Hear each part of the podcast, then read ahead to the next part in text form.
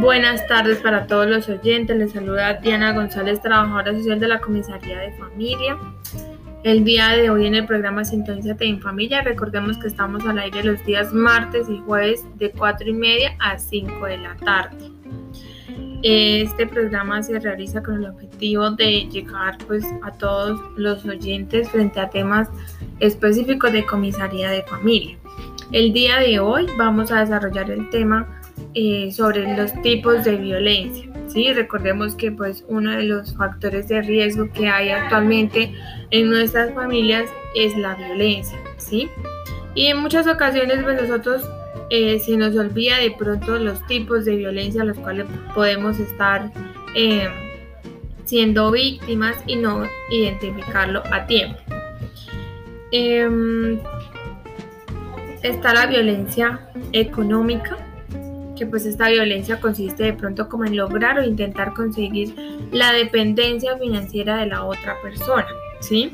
Manteniendo para ello pues un control total sobre sus recursos financieros, asimismo pues impidiéndole de pronto acceder a ellos y prohibiéndole trabajar o asistir a la escuela.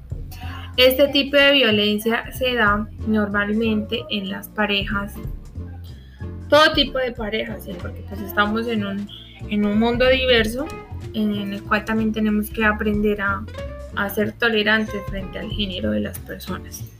Entonces, la violencia económica se da en diferentes ámbitos. Cuando la pareja no me deja estudiar, cuando la pareja no me deja trabajar, cuando de pronto de la mujer hacia el hombre se tiene que es que usted está para la casa solamente, usted para qué va a estudiar, usted para qué va a trabajar si no necesita.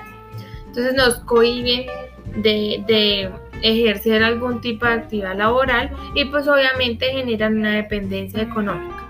¿sí? Hay muchas eh, cositas que, que se despliegan en la violencia económica. No solamente se da en las parejas, también se da en los adultos mayores cuando ya no tienen la capacidad de manejar sus recursos. También se identifica que hay un tipo de violencia económica porque manejan sus recursos, compran las cosas que quieren, no escuchan al adulto mayor etcétera, etcétera de cosas. También se da la violencia económica cuando algún menor de edad tiene alguna eh, cuota alimentaria fijada y pues de pronto no se tiene en cuenta sus necesidades como prioridad, sino que la estamos utilizando para otra situación, ¿sí? O sea, la palabra violencia no, no significa siempre atacar, eh, golpear, no, tiene muchos significados de acuerdo al ámbito en que se ejerce. También tenemos la violencia psicológica. Esta violencia pues va más ligada como a provocar miedo a través de la intimidación, ¿sí? Se da normalmente por amenazas que causan a veces daño físico o pues obviamente psicológico a la pareja, a las hijas. Em, esta intimidación tiene que ver también con destruir a las mascotas, daño a los hijos, daño a los bienes, someter de pronto a esta persona para forzarla a que se aísle también de sus amistades, a prohibirle que hable con su familia, a prohibirle que hable con sus compañeros de trabajo. O sea, es una situación de verdad que es una de las violencias más frecuentes en nuestro medio de intervención acá de pronto en el municipio porque no nos damos cuenta, ¿sí? Eh, podemos estar siendo víctimas de de violencia psicológica, pero nosotros ya nos acostumbramos tanto, ya normalizamos tanto estas situaciones, porque ya, pues, en una convivencia ya de años, que le digan a uno, yo estoy siendo víctima de violencia psicológica, no, eso no es así, lo que pasa es que, y empezamos a excusar a esta persona, empezamos a excusarla, no, pero es que de pronto llegó cansado, cansado del trabajo, no, pero es que de pronto eh, yo no lo entiendo o no la entiendo. O no es que sí, entonces ya está, es tanto el nivel de someter a esta persona, de, hacerla sentir inferior, dependiente emocionalmente también. Entonces, que la llevamos a, a justificar nuestras malas acciones hablándolo como si yo fuera alguien que estuviera ejerciendo violencia psicológica, entonces esa persona empieza a justificar sus acciones y muy difícilmente reconoce que está siendo víctima de la violencia psicológica. Bueno, otro tipo de violencia está la violencia emocional. La violencia emocional, pues, digamos, em, tiene que ver, es muy similar a la psicológica, yo digo que van de la mano porque la emocional, digamos, un ejemplo es que ataca la autoestima de la persona. Todos los días yo estaba diciendo a alguien, no, pero es que usted sí es tonta, usted sí es bobo, usted no sirve para nada. Pasa lo mismo que yo le diga a una persona, otro ejemplo, usted es una persona muy capaz, usted puede, usted se viste muy bonito. O sea, hagamos esa, esa diferencia cuando a nosotros digamos la mamá, no, mi hijo o mi hija se ve bien, se ve esto. O una persona que le tiene envidia, ¿sí? Algún tipo de estas situaciones le va a decir totalmente lo contrario. Entonces, todas estas situaciones en la violencia psicológica, pues, se dan algunas que tienen que ver con la violencia emocional. ¿sí? Entonces también viene con los insultos, algún tipo de abuso verbal o de pronto contratar con dañar a esta pareja y a sus hijos también, ¿sí? Entonces ese daño emocional es tan interno también nos somete tanto o somete a la persona tanto que también al igual que la psicológica es muy difícil de identificarla y de saber que efectivamente nos están ejerciendo algún tipo de daño. Tenemos también la violencia física que pues es una de las más comunes también que pues es muy evidente cuando alguien golpea a otra persona está ejerciendo violencia física, ¿sí? No quiere decir también que pues eh, ahí digamos es muy diferente que yo a mi hijo y no estoy justificando en ningún ámbito la violencia hacia los niños, las niñas y los adolescentes. Es muy diferente que un papá y una mamá de una palmadita en la colita o pues, una palmadita normal a que ya cojan un palo y le den al niño. Eso sí ya es totalmente diferente, ¿sí? Una cosa es educar y otra cosa ya la violencia física y todo tiene su nivel intermedio, ¿sí? A veces nosotros decimos, sí, a mí me pegaban con correa, me pegaban con lo que sea y mira, aquí estoy. Pero pues son personas que son actualmente inseguras, que no tienen una estabilidad emocional, no pueden tener una relación sentimental sana, o sea, eso tiene sus consecuencias también cuando no se sabe medir eh, los límites de una crianza, de pronto, como les estoy dando ejemplo. Hay nalgadas que se tienen que dar como para que oiga reacción. Pero pues ya lo que tenga que ver con un ejercicio diferente, que ya sea violencia, pues ya es totalmente eh, no apto para, para ejercerlo, ¿sí? En ocasiones, pues normalmente cuando se ejerce algún tipo de acción como golpes, eh, patadas, quemaduras, agarronazos, jalonazos, empujones, bofetadas, mm, tirar el cabello, morder. No estoy diciendo que dentro del juego de mi pareja me mordió, entonces ya es violencia física, no. Todo tiene su razón de ser y su significado. Bueno, para que no de pronto confundamos las cosas. Eh, este tipo de violencia obviamente por muchas razones se identifica. Lo que pasa es que hay gente que la normaliza también, normalizan la violencia física como si fuera algo que, bueno, me pegó hoy, pero pues estaba, llegó tomado o llegó tomada y pues bueno, perdonémoslo. Y eso pasa y pasa muy seguido y no debe ser así porque violencia es violencia. No hay medio violencia, no hay casi violencia, sino hay o no hay violencia. Para que pues también tengamos claro eso todas las personas que dicen, no, pero es que la mayoría de medidas de protección se realizan porque hay violencia física, contextualizándolos acá con el municipio, y violencia psicológica. También pues obviamente acá en el municipio se da la violencia sexual. Otro tipo de violencia es la violencia sexual. Sí, muchas veces eh, confunden que por ser casados, que por ser novios, que por llevar X tiempo conviviendo, la pareja deba asumir su responsabilidad para satisfacer las necesidades sexuales de la otra persona y no es así. Cuando hay una relación sexual es de común acuerdo. El hombre, la mujer o como sea, están de acuerdo.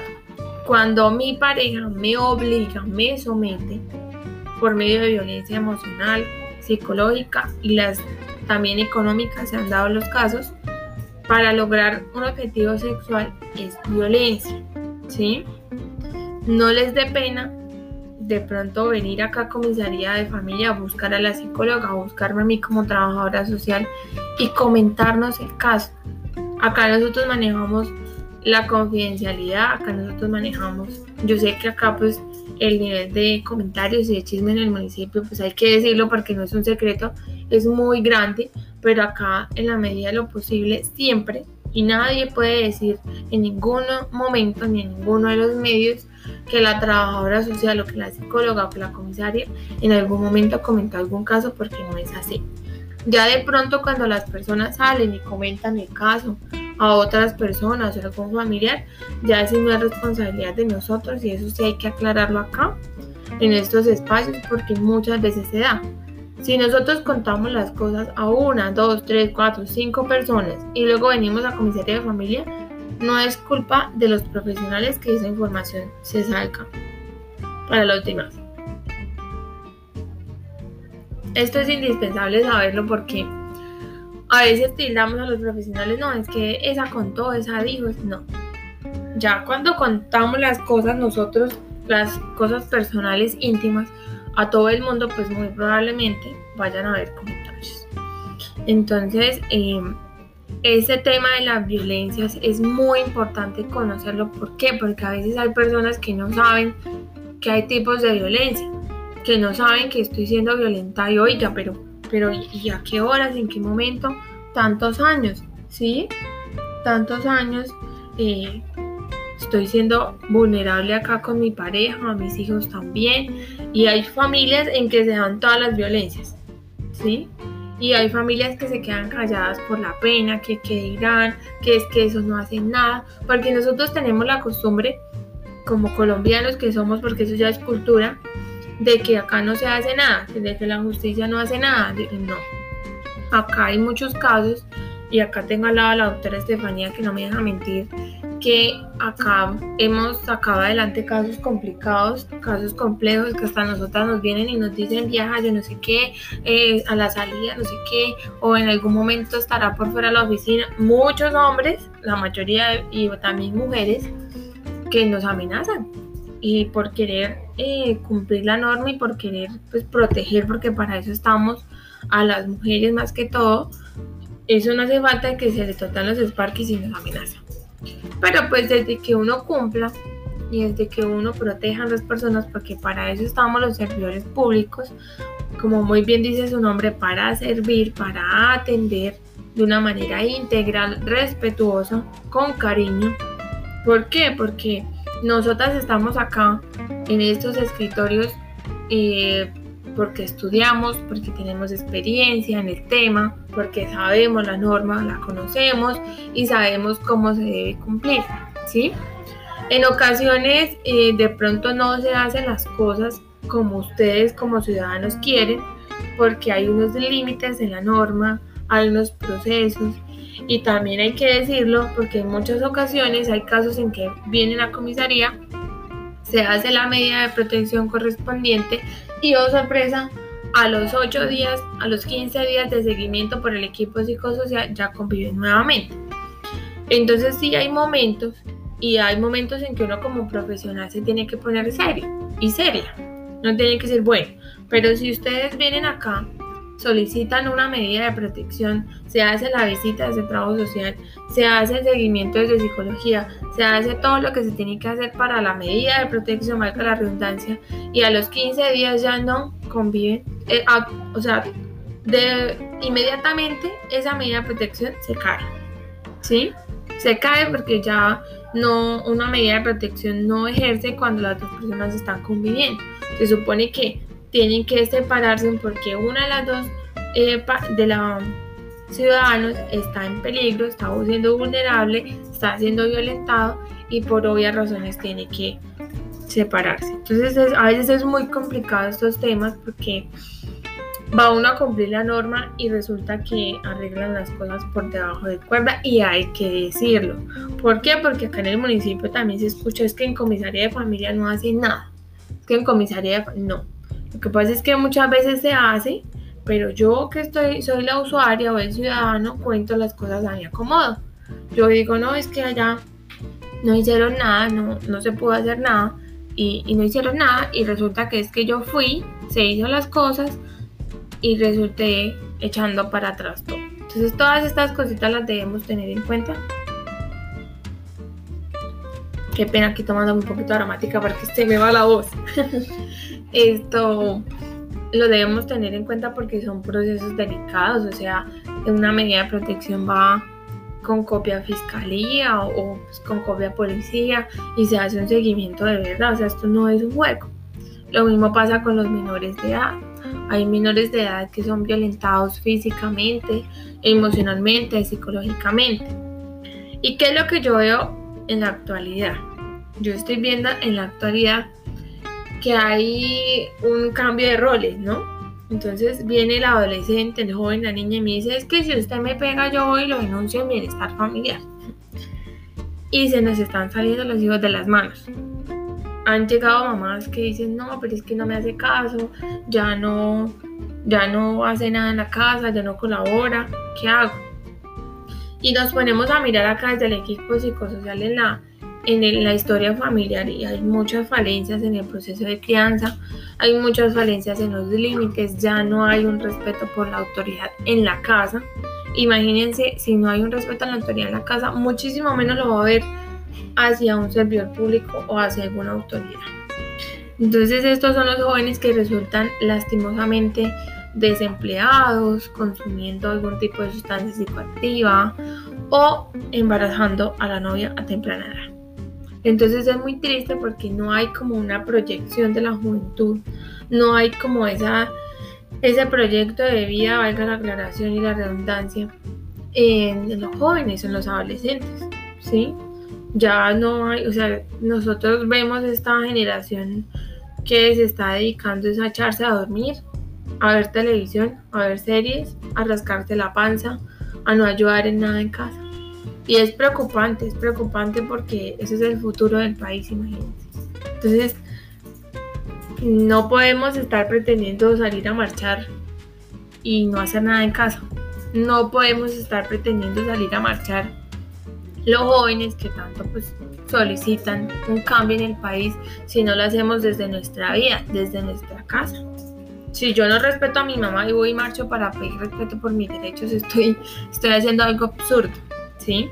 Uno empieza a hacer su granito de arena desde la casa, como papá, como mamá, como tío, como abuelo, como hija, como de todo, en cualquier rol de la familia. Entonces todas estas situaciones a veces eh, desestabilizan que haya un avance, porque mientras un joven está eh, tomando, mientras un joven está teniendo relaciones sexuales a temprana edad, muy efectivamente podría estar ocupando una silla en un colegio, en una universidad, siendo un profesional, porque pues eso que dicen que no hay empleo, que no, eso es mentira. Eso es mentira porque para eso está la Comisión Nacional de Servicio Civil, para eso hay convocatorias, no todo es política, no todo es eh, estar ahí en la cocha, no, absolutamente no. Si uno se propone las cosas en la vida, uno las logra. A unos obviamente les toca más duro que a otros, porque pues es un tema de, recursos, ¿no? El estudio eh, necesita algún tipo de recursos, así sea más mínimo, pero se necesita. Entonces, eh, todo esto va ligado a la violencia. ¿Por qué? Porque si nosotros no aportamos para algún tipo de cambio, si nosotros no aportamos para que nuestros jóvenes estudien, si no aportamos a que mejoren, a que respeten, a que estén en una crianza conformada por principios, pues muy difícilmente el día de mañana como hijos nos van a cuidar, nos van a respetar. Absolutamente esto no va a pasar. Y todo eso lo debemos tener en cuenta y también como ciudadanos responsables que somos, que si yo conozco un caso de violencia de algún vecino, de algún familiar, tenemos que denunciarlo. No les estoy invitando al chisme, ¿no? Porque eso es otra cosa que se da. No informo, pero sí, imagínense que a tal le pegaron. Imagínense que yo vi que tenía no sé qué. O sea, nosotros tenemos que cambiar un poco porque es que no toda la vida nos podemos quedar en lo mismo. O sea, en algún momento tenemos que cambiar o tienen que cambiar porque pues todos pecamos en algún momento por hablar de alguien, pero pues uno tiene que mm, cerrar la boquita si no tiene nada bueno que decir, mejor callarse.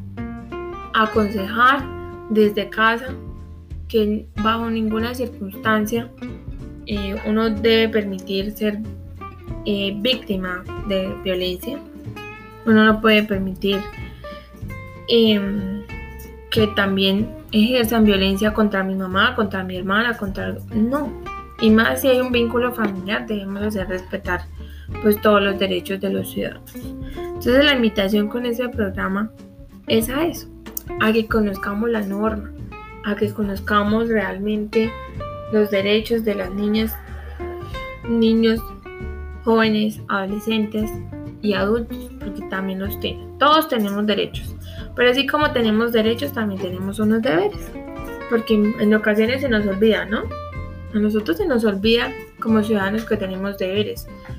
Solamente recordamos que en la constitución política la partecita de los derechos, pero la de los deberes también es muy clara. Así como el gobierno tiene el deber de otorgar derechos fundamentales a los ciudadanos, de brindar salud, educación, todo el tema que tiene que ver con la integridad del ciudadano, nosotros como ciudadanos también tenemos deberes con la sociedad, con nuestras familias. Entonces se nos está olvidando el principio de corresponsabilidad, que es el principio que nos dice si yo identifico un caso tengo que denunciarlo como ciudadano. Entonces la invitación también es a conocer la norma, a leer, a preguntar, a orientarnos de, de, verdad frente al tema, porque el tema de violencia en el municipio es muy fuerte. Y se identifican muchas falencias también de, de años atrás frente al tema. Nunca se ha intervenido, y me atrevo a decirlo como trabajadora social, nunca se ha intervenido de fondo en los casos. Nunca. Nunca porque hay casos que se dan de violencia, que se requiere una atención integral, que se requiere recursos, que se requiere... Aunque sea, yo puedo decir que en el tiempo que llevo acá en comisaría se ha intentado hacer, hacer algo por estas familias. Que se ha intentado, así sea acá con recursos de los mismos funcionarios, del mismo señor alcalde, se han sacado para solventar algunas necesidades urgentes. ¿Sí? Pero si nos ponemos a analizar casos atrás, pues uno dice, no, o sea, se, han hecho cosas a lo mediocre, hay que decir. Entonces, esa es la invitación. No siempre se deben dejar llevar por lo que digan, que es que allá no hacen nada, que es que no se atiende, que es no. Acá sí se atiende, acá sí se hace, se hacen las visitas, se hacen los procesos. De pronto hay ocasiones en que no estamos y no es porque no queramos nosotros, sino porque la trabajadora social tiene que hacer también visitas en las 15 veredas que hay del municipio, acá en el área urbana también, o también uno también es ser humano y tiene sus situaciones personales, la, doctora Estefanía que es la psicóloga también. Y ahorita con la cuestión de la pandemia muchísimo más porque pues nos hemos contagiado en su momento, hemos estado en aislamiento en diferentes situaciones. Entonces no es porque de pronto no se quiera trabajar, sino porque algunas situaciones también pues atraviesan lo impiden.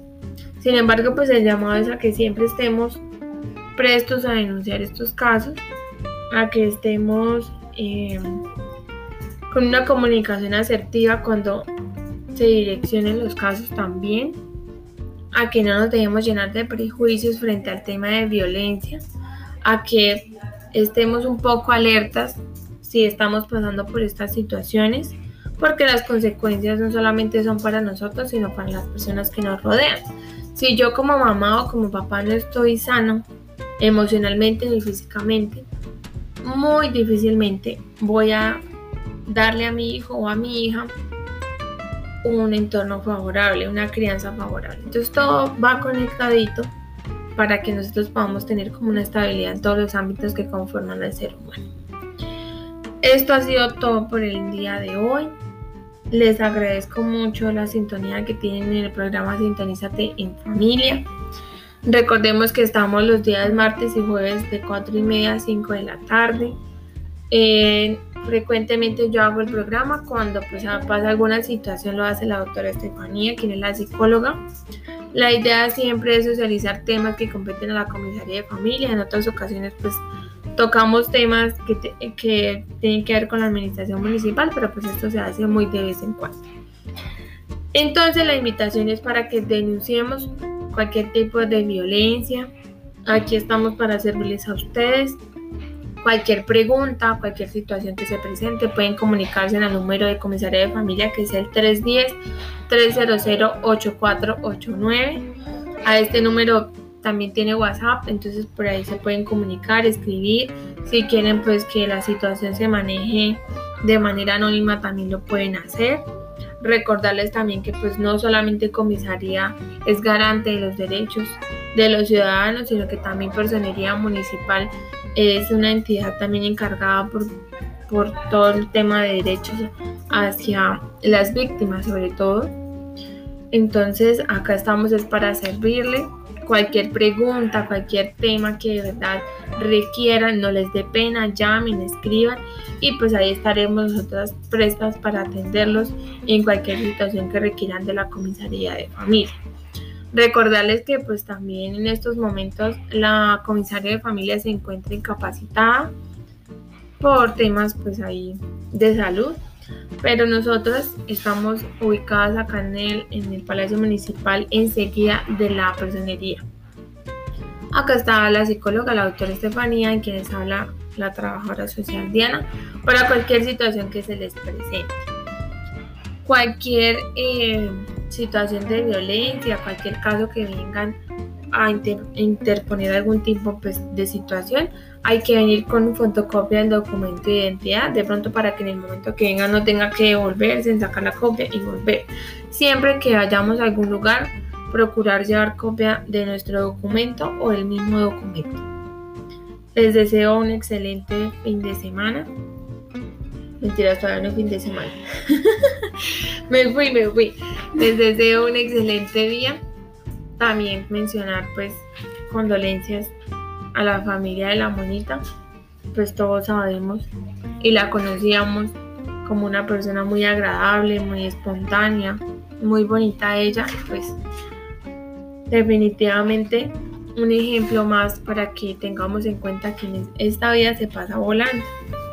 La vida es eso, de momentos y de ser felices. Entonces, aprovechar las familias, aprovechar a nuestros papás, nuestros abuelos, nuestros hijos, a querernos, que no se nos pase la vida envidiando, siendo groseros, teniendo malos pensamientos, no.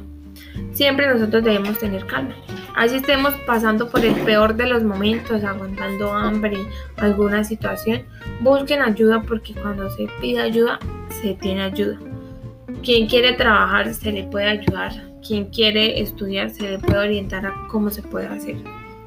Entonces, eso ha sido todo por el día de hoy y les, les deseo un excelente día.